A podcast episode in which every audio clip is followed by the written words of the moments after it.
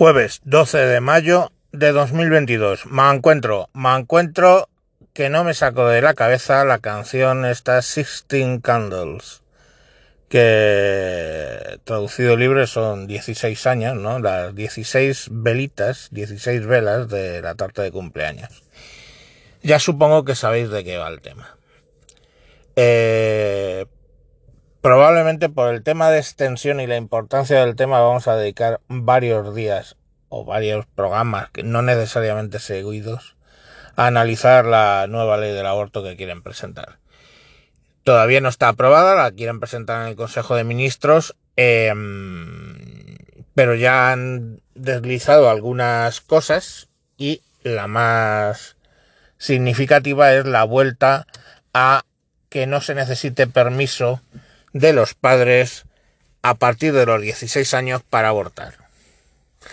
Una cosa un tanto curiosa, porque una chica de 16 años no puede beber, no puede fumar, no puede votar, no puede conducir, no puede hacerse un tatuaje o un piercing si no es con autorización de los padres, en, la mayoría de las comunidades autónomas. Eh, no sé, no puede hacer muchas, muchas, muchas, muchas cosas. Eh, incluso cosas que involucran a su cuerpo. Eh, fumar daña a tu cuerpo, pero es tu cuerpo. Beber daña a tu cuerpo, pero es tu cuerpo. Un piercing y un tatuaje dañan tu cuerpo, pero es tu cuerpo. Pues nada de eso pueden hacer, excepto abortar y el razonamiento que hacen es es que es mi cuerpo, hago lo que quiero. Volveremos en algún capítulo a hablar de es mi cuerpo y hago lo que quiero. Pero de momento lo único que me quedo es que una niña de 16 años que básicamente no puede hacer un pimiento, lo que sí que puede hacer es quedarse embarazada y sin consejo de nadie eh, abortar sin consejo de absolutamente nadie. Y cuando digo de nadie es porque eh, todas las salvaguardas que había antes de esperar tres días para reflexionar o de que le dieran una charla al respecto eh, ya desaparece.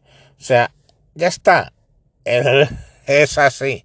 Es decir, tienes 16 años, mm, decides tú que quieres abortar, y no tienes que preguntar a nadie ni reflexionar sobre ello. Y no sé qué me preocupa más, si lo de impedir o no obligar a que eh, se lo autoricen sus padres o que directamente no tenga ni que reflexionar sobre el tema. Y oye, eh, hablaremos más extenso de este tema, pero mm, lo que estás echando fuera, que no es parte de tu cuerpo porque no tiene tus genes, o no, no, no, o sea, cada célula de mi cuerpo tiene todos mis genes, ¿vale? Los 21 pares. Eh, pero el caso es que eso no tiene mis 21 genes, ¿no? Entonces, pues probablemente no es parte de tu cuerpo. Pero independientemente de eso, es que eh, puedes deshacerte de una parte de tu cuerpo que no es tu cuerpo eh, sin reflexionar sobre esto, o sea, sin reflexionar lo más mínimo, sin que el médico te pueda decir, oye, lo has pensado bien, sin que un asesor o, un, o, una... Eh, sí, un asesor mm, eh, de familia te pueda mm, decidir alternativas. O sea, de hecho, es que últimamente se está, está, quieren poner como ilegal el hecho de algunos grupos que hay, pues que se dedican a dar información delante de las clínicas abortivas a la gente que va a entrar. Eh, bueno, a ver, entiendo que abortar es un trago, jodido. Mm, aunque ellos lo quieren ya dejar como poco menos me voy a sacar una muela.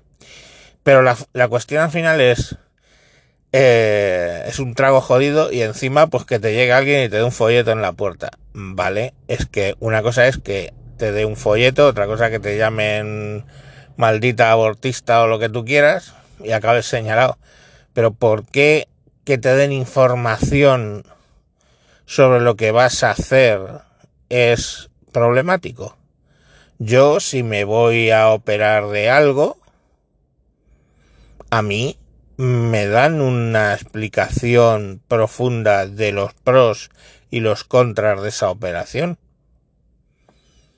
Eh, de hecho, cuando me hice la vasectomía, el doctor y yo estuvimos hablando de la operación, de lo que suponía, de lo que decía realmente reversible, si no era reversible, si estaba seguro. O sea, eh, tuvimos una conversación. Pues esa conversación ahora va a ser ilegal mm, con, con, con, con, las personas que quieren abortar. Entonces yo no termino de entender muy bien las cosas. Es como, oye, hace, puedes hacer esto y ni siquiera tienes que cuestionártelo. Pues espero que en próximos capítulos os dé una idea de por qué hay una serie de cosas que hay que cuestionarse. Y como dice el señor Pifostio, del cual espero que quizá grabe algún capítulo sobre el tema, eh,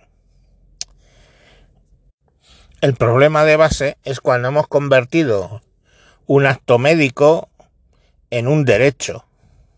O sea, ¿en qué momento se convirtió el aborto en un derecho? Mm, no es un derecho, no está en la declaración de derechos, está justo la contraria, está el derecho a la vida. Entonces, no lo en qué punto esto se ha convertido en un derecho sacrosanto, es más, que ni siquiera se puede cuestionar. O sea, mm, yo sé gente que ve a alguien en, en Europa un tema de provida y, y se ponen automáticamente muy nerviosos. Como que es que esos no deberían estar, no deberían existir. O sea, ves a Vox hablando en contra del aborto y joder, ya, hostia, la extrema derecha. Entonces es que como se ha convertido en un derecho, ok, pero como en una cosa sacrosanta que ni siquiera se puede cuestionar. Y entonces, pues bueno, lo que voy a hacer aquí es cuestionar, ¿vale? Venga, eh, mañana más. Adiós.